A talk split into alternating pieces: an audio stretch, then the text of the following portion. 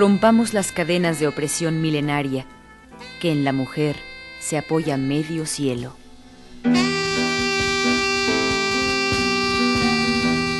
La causa de las mujeres.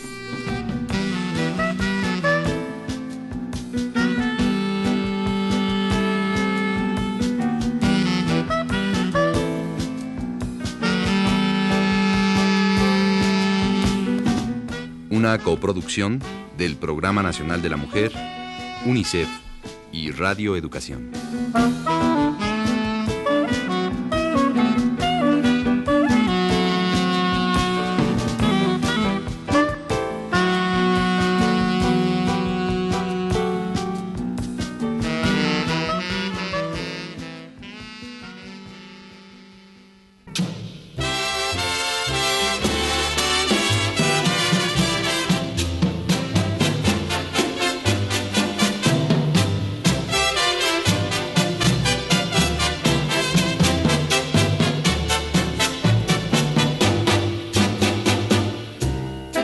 Somos y en el camino andamos.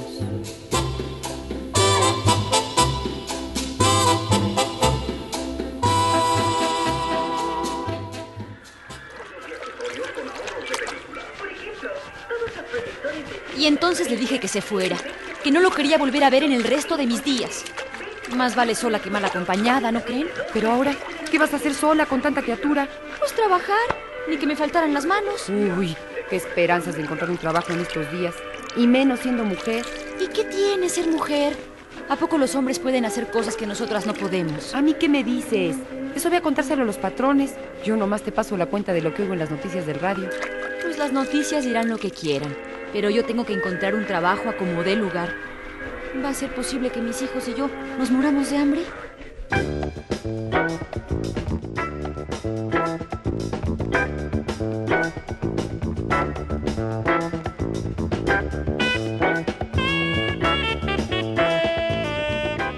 Nuestro país, más o menos el 44% de los mexicanos mayores de 12 años tienen un trabajo asalariado. De estos, el 70% aproximadamente son hombres y solo el 20% son mujeres. Bueno, mi nombre es Socorro Ramírez. Eh, estoy ahorita como representante de las compañeras taquilleras y de las supervisoras de taquilla del metro. Así también como representante de las compañeras que cuentan todo el concentrado de dinero, se llaman asistentes de ingresos. Nuestra, pertenecemos a la sección 7 está constituida solamente por mujeres. Nosotros hemos dado dos luchas bien importantes, una que fue la basificación y otra que fue eh, la más actual, la de la conquista de la cabina por la mujer.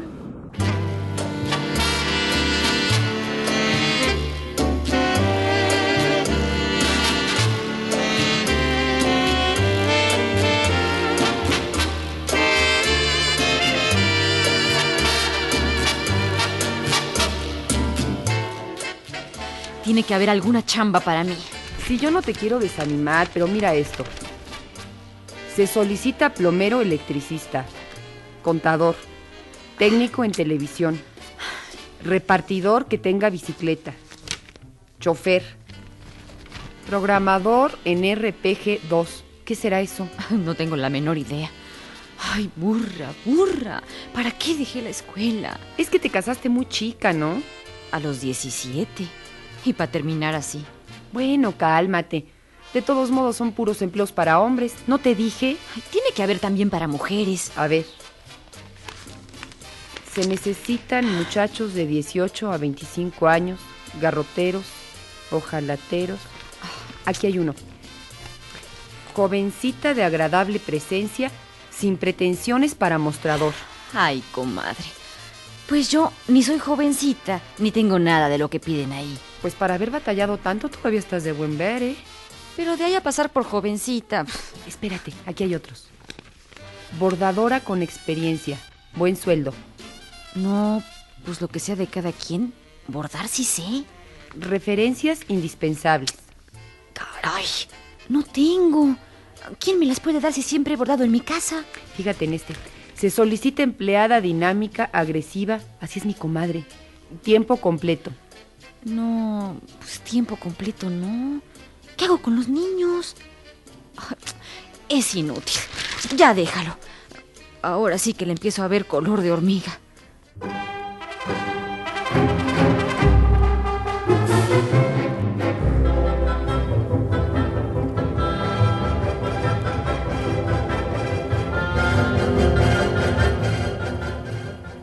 En las tareas del campo trabajan remuneradamente 5 millones de hombres y solo 250 mil mujeres.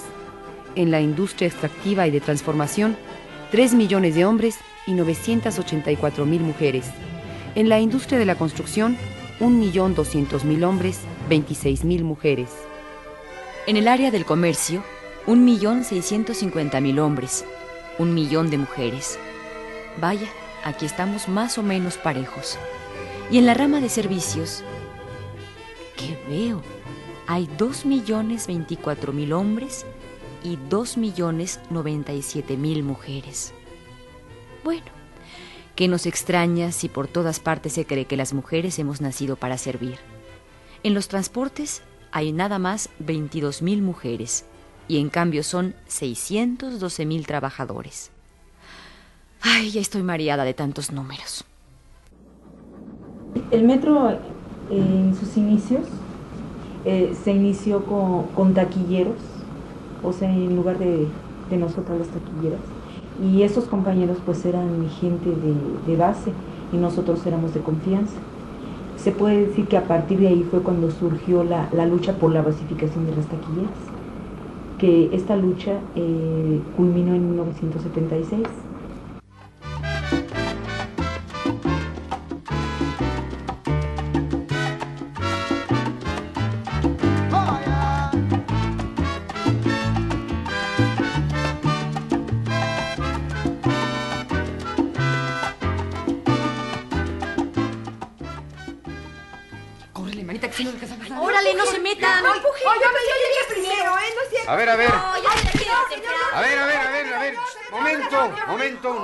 Amontonen. En fila. Y de una vez por todas les digo, shh, no hay lugar para las mayores de 40, ¿eh? Y por favor, no me insistan. No estoy para perder el tiempo. Vamos a ver. Mm, Oh, quítese, yo llegué primero. A ver, sí, sí, silencio. Ay, ya hicieron que me diera dolor de cabeza. A ver, la que sigue, su nombre. Melinda García, Mm, edad. 35. ¿Trae acta de nacimiento? Perdón, no sabía que se necesitara. ¿Casada? Mm, Este, separada. ¿Y no piensa volver a casarse? No, señor, ¿qué va? Eso es muy importante, señora. Aquí no queremos sorpresitas, ¿eh? No está embarazada, ¿verdad? A ver. Ay, no, señor, espero que no. Bueno, bueno, nosotros nos aseguramos. Así que de aquí pasa usted al examen médico. Sí, Número de hijos. cinco. ¿Mm? ¿Y quién se los cuida? No, ya casi todos van a la escuela. Pues en esta empresa no valen los pretextos de los hijos para faltar, señora. No, no, no, señor, desde luego. Bueno, ¿eh? Uy, uy, mi cabeza. Mm. Experiencia. Bueno, si- siempre he cosido la ropa de mis hijos. No, señora, por favor. Yo me refiero a trabajo, trabajo, señora. Trabajo serio en una empresa. Ah, no, no, e- eso no. Pues mire, tiene usted muchas deficiencias. Pero si la necesitamos, la llamamos. No se preocupe.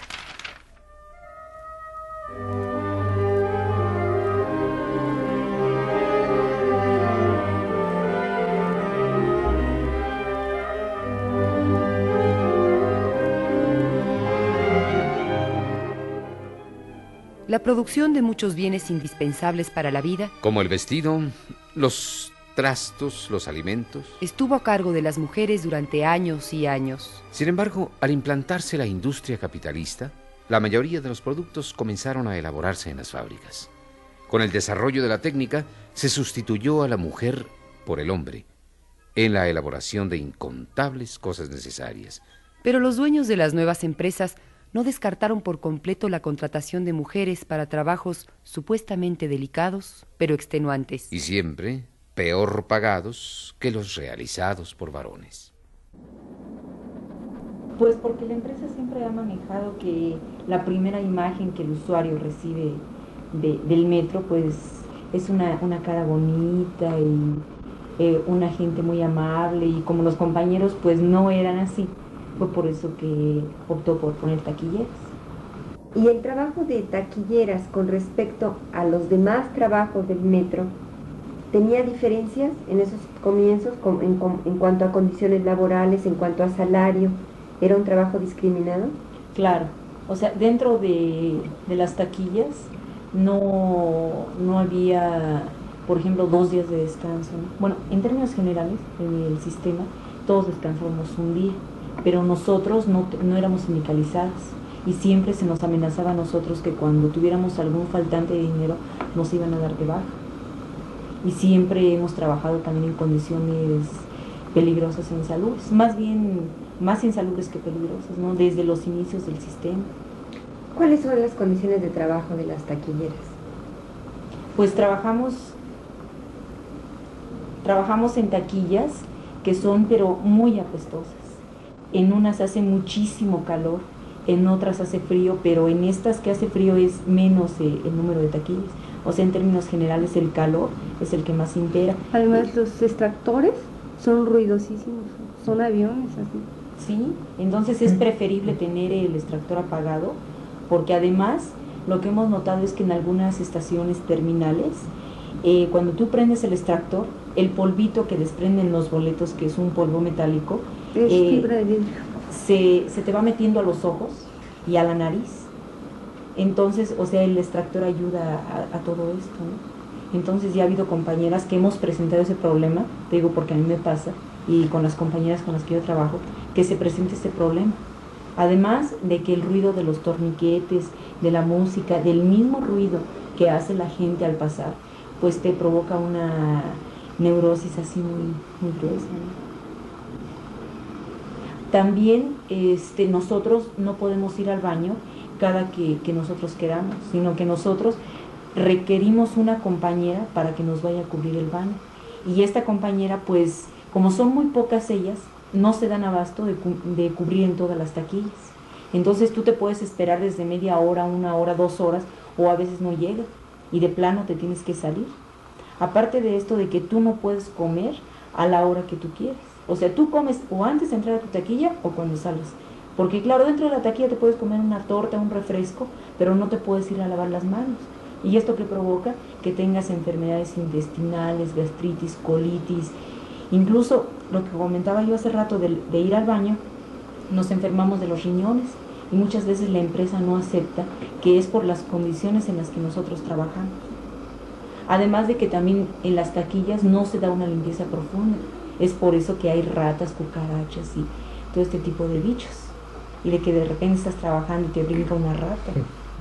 Lo que decía la compañera de que no podemos salir al baño, eh, salimos condicionado a avisar a la guardia, si no viene la reserva, pues se avienta uno a valor mexicano el hecho de salirse, pero esto ya implica de que está uno arriesgando el trabajo, porque ahí le levantan una acta, o sea, si alguien nos llega a sorprender fuera de nuestra taquilla, nos levantan un acta y hasta podemos perder el empleo.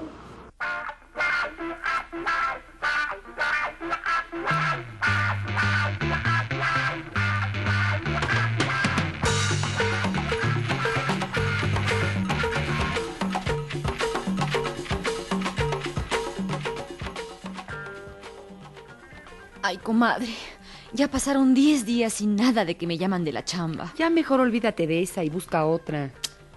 De veras que yo ya aceptaría lo que fuera.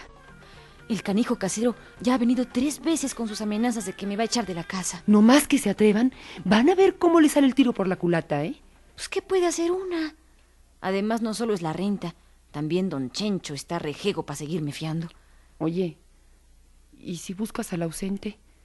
Estás loca. La pobreza no me quita la dignidad. No, comadre. Yo no vuelvo a aguantar palizas de nadie. Pues yo prefiero apechugar con las de mi marido. Así cuando menos tengo segura la papa. Y es que para los hombres es mucho más fácil ganarse los centavos. Mm, pues ya no se cree que tanto. La desocupación también les está pegando duro. Claro que de las pocas chambas que hay, pues la mayoría les tocan a ellos. Así es, de a tiro. Esta lucha empezó a partir de, de una convocatoria que el sistema lanzó, una convocatoria abierta. Eso quería decir que se podía apuntar cualquier este, personal del sistema. Entonces, cuando las compañeras de la seccional se dan cuenta de esto, empiezan a impulsarlo y la empresa pues pone objeciones a las mujeres. O sea, en un principio yo siento que la empresa no pensó que las mujeres nos fuéramos a, ir a inscribir para ser conductores. Pero pues vuelvo a repetir, la, la seccional, sobre todo la comisión de escalafón, fue la que puso más interés en que nos fuéramos de, conductores. ¿Por qué? qué? ¿Qué ventajas hay en, ser conductoras con respecto a ser taquilleras? Eh, la taquillera carece de, un escalafón dinámico. Las plazas que se convocan, que son de asistentes de ingreso y de supervisora, eh, se dan muy esporádicas y la participación eh, del concurso es bastante numerosa, o sea, se convoca una plaza y concursan 100, 200 gentes, entonces se quedan 199 eh, o 99 gentes sin haber este, ascendido. Y las convocatorias no se dan frecuentemente. O sea, yo tengo 12 años en los cuales eh, he participado cinco veces en convocatorias, pues no creo de a tiro ser tan tonta como para no haber pasado nunca. O sea, sí se pasan los exámenes, pero no existen las plazas para otorgarse. Entonces, eh, fue una de las salidas, una de las inquietudes, fue el escalafón, fue el dinero, la remuneración que es mucho mayor, que es eh, como 10 mil pesos mayor de lo que gana este, una taquillera, es, son como 3 mil, 4 mil pesos más de lo que gana el estrato más alto dentro de la categoría de taquilleras.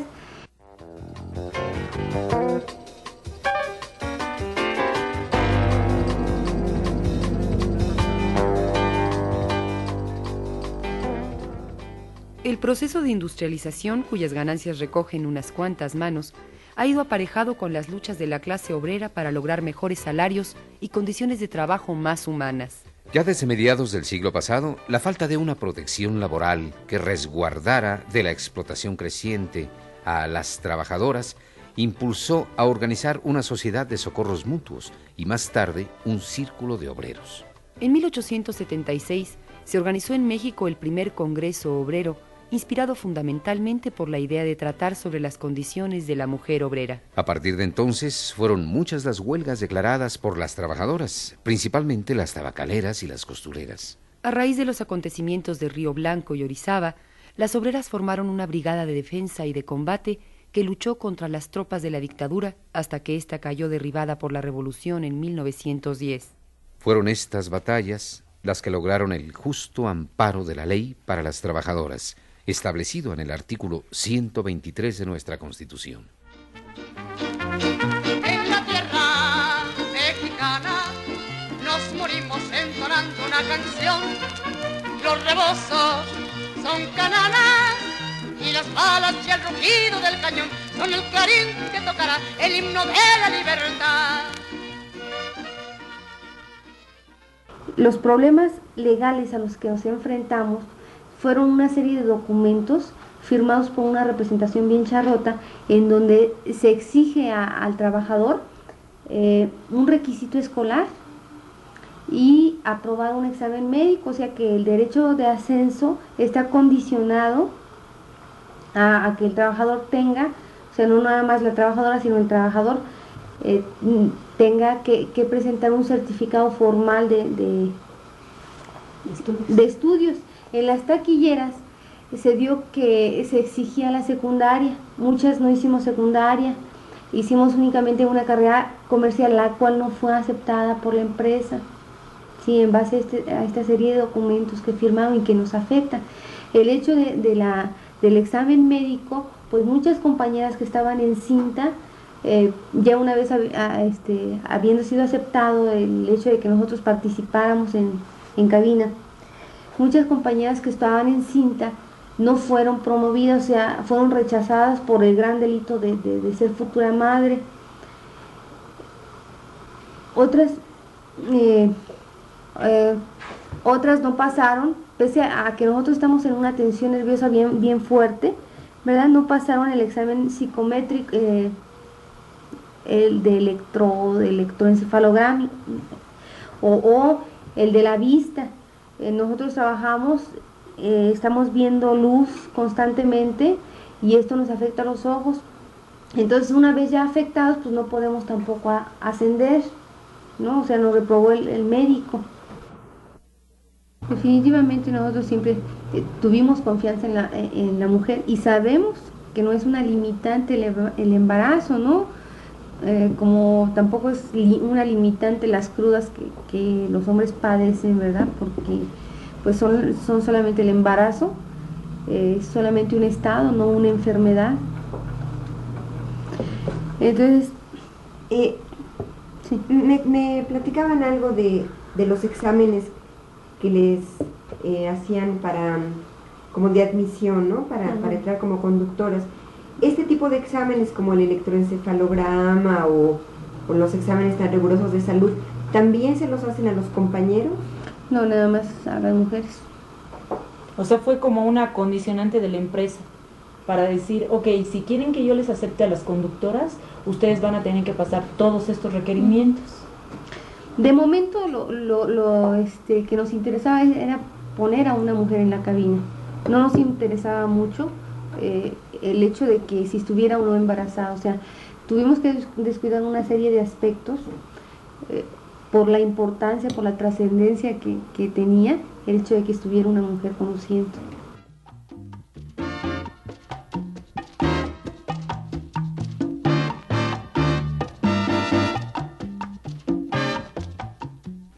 Uy, pero qué cara traes. ¿Qué? ¿No estás contenta de haber conseguido chamba? Ay, cómo no. Lo que pasa es que ando cansada. Ay, ¿tú crees? Ayer dormí dos horas. Porque llegando del trabajo me tuve que poner a hacer todo lo de la casa. Acabé de lavar como a las 12. Y justo cuando me estaba durmiendo, que despierta el huicho bien malo. Vomitando y con mucha calentura. Híjole, sí está duro. Si yo no sé cómo te da tiempo. Yo que no chambeo fuera de la casa, no paro en todo el día.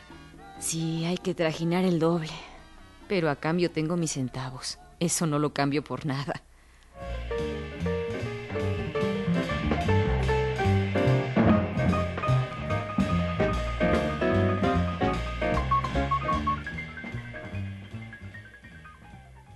¿Qué ventajas tendrían y qué desventajas frente a las mujeres que solamente tienen el trabajo doméstico, no asalariado?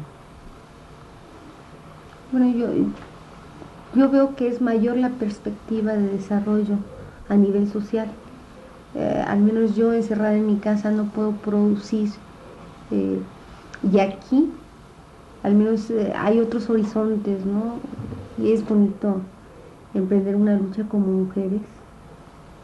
Entonces, es la única per- perspectiva que se encuentra, porque no es que sea- sea más libre, se tienen más compromisos definitivamente, pero sí se, se- tiene también más experiencia como para determin- determinadas este, actitudes tomarlas por, porque se, se está viviendo en una realidad social y no en una realidad de encierro.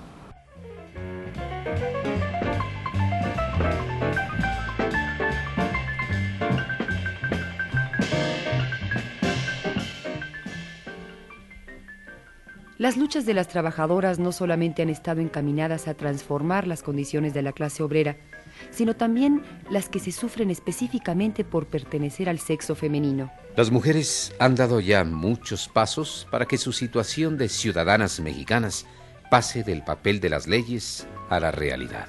Se han ganado decenas de guarderías, algunos comedores colectivos, cierta igualdad salarial con los compañeros, puestos de trabajo que durante toda la historia habían sido negados. Pero apenas hemos comenzado.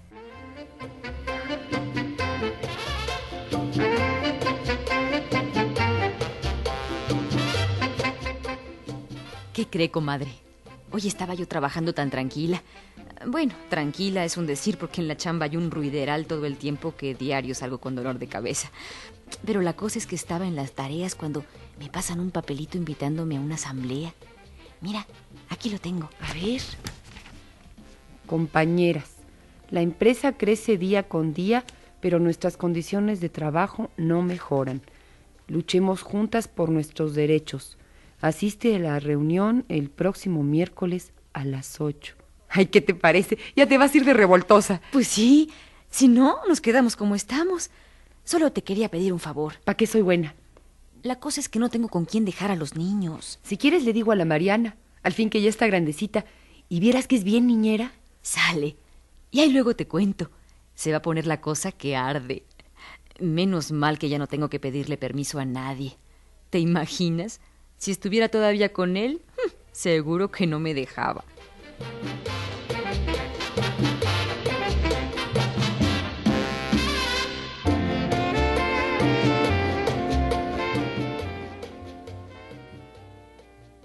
Yo pienso que es importante mencionar que la poca participación de las compañeras, aparte de la desinformación que existe por eh, la situación geográfica de cómo están situadas las estaciones, los tres diversos turnos que tenemos, eh, también es importante el hecho de que las compañeras no pueden asistir a asambleas, no pueden asistir a una serie de actividades sindicales por el problema de sus hijos, que no tienen con quién dejarlos o que en la guardería únicamente a los niños los aceptan cuando ellas están trabajando.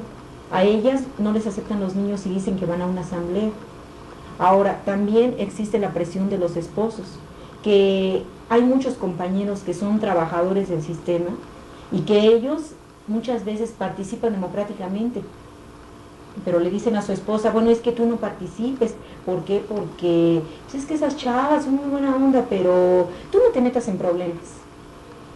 Y también de los que no trabajan en el sistema, pues es lo mismo, de que no las, no las dejan participar. Bueno, yo creo que es lo mismo y hasta peor porque los que trabajan en el sistema saben cómo está la situación, porque la están viviendo. Están viviendo el mismo problema.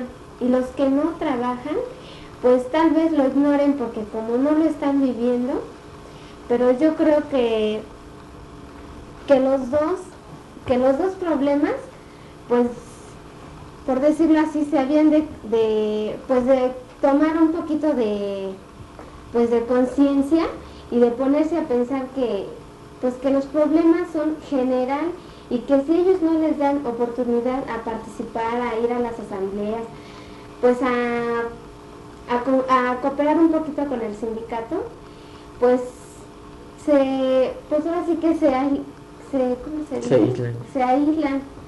Entonces, este, pues muchas compañeras yo pienso que no lo hacen por eso, porque como sus maridos no, los, no, las dejan, o simplemente no tienen con quién dejar a sus hijos, porque afortunadamente pues hay quienes tienen sus mamás y, y, pueden dejarlos con ellas, se los pueden cuidar, pero hay quienes no las tienen o, viven muy lejos y en las asambleas se, han presentado compañeras pues con sus niños, ¿no?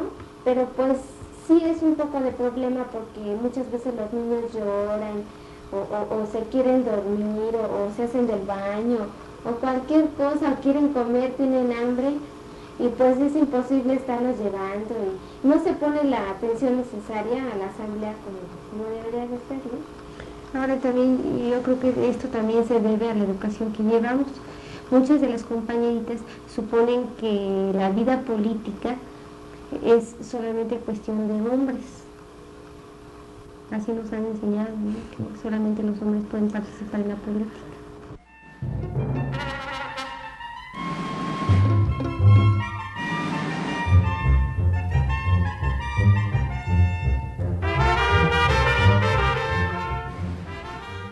El 8 de marzo se celebra el Día Internacional de la Mujer Trabajadora. En todo el mundo se realizan jornadas de lucha feminista. Este día se conmemora lo ocurrido a las obreras de la fábrica textil Cotton de Nueva York en el año de 1908. Las trabajadoras se declararon en huelga en protesta por las condiciones insoportables de trabajo. El dueño no aceptó la huelga y las obreras ocuparon la fábrica. El dueño entonces cerró las puertas y prendió fuego, muriendo abrazadas las 129 trabajadoras que había dentro.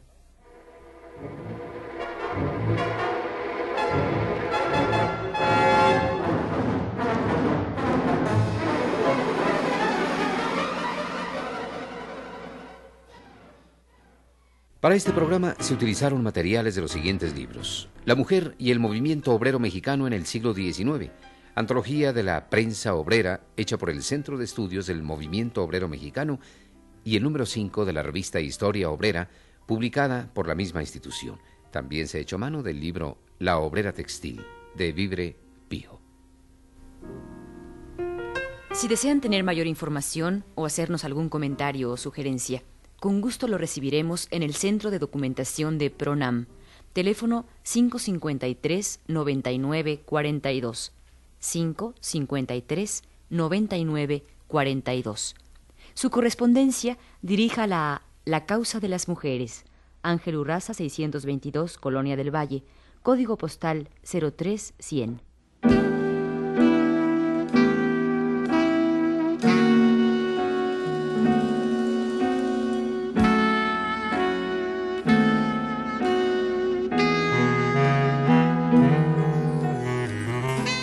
Rompamos las cadenas de opresión milenaria que en la mujer se apoya medio cielo.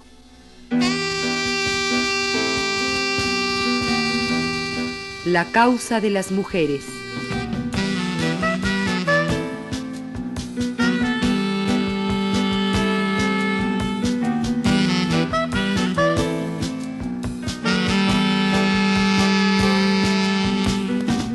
Una coproducción del Programa Nacional de la Mujer, UNICEF y Radio Educación.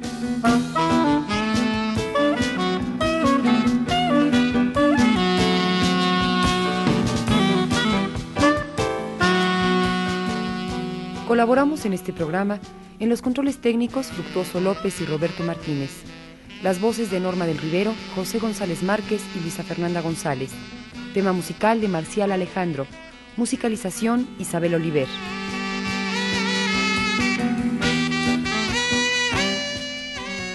Guión Berta Iriart. Coordinación Diego López. Producción Sonia Riquer.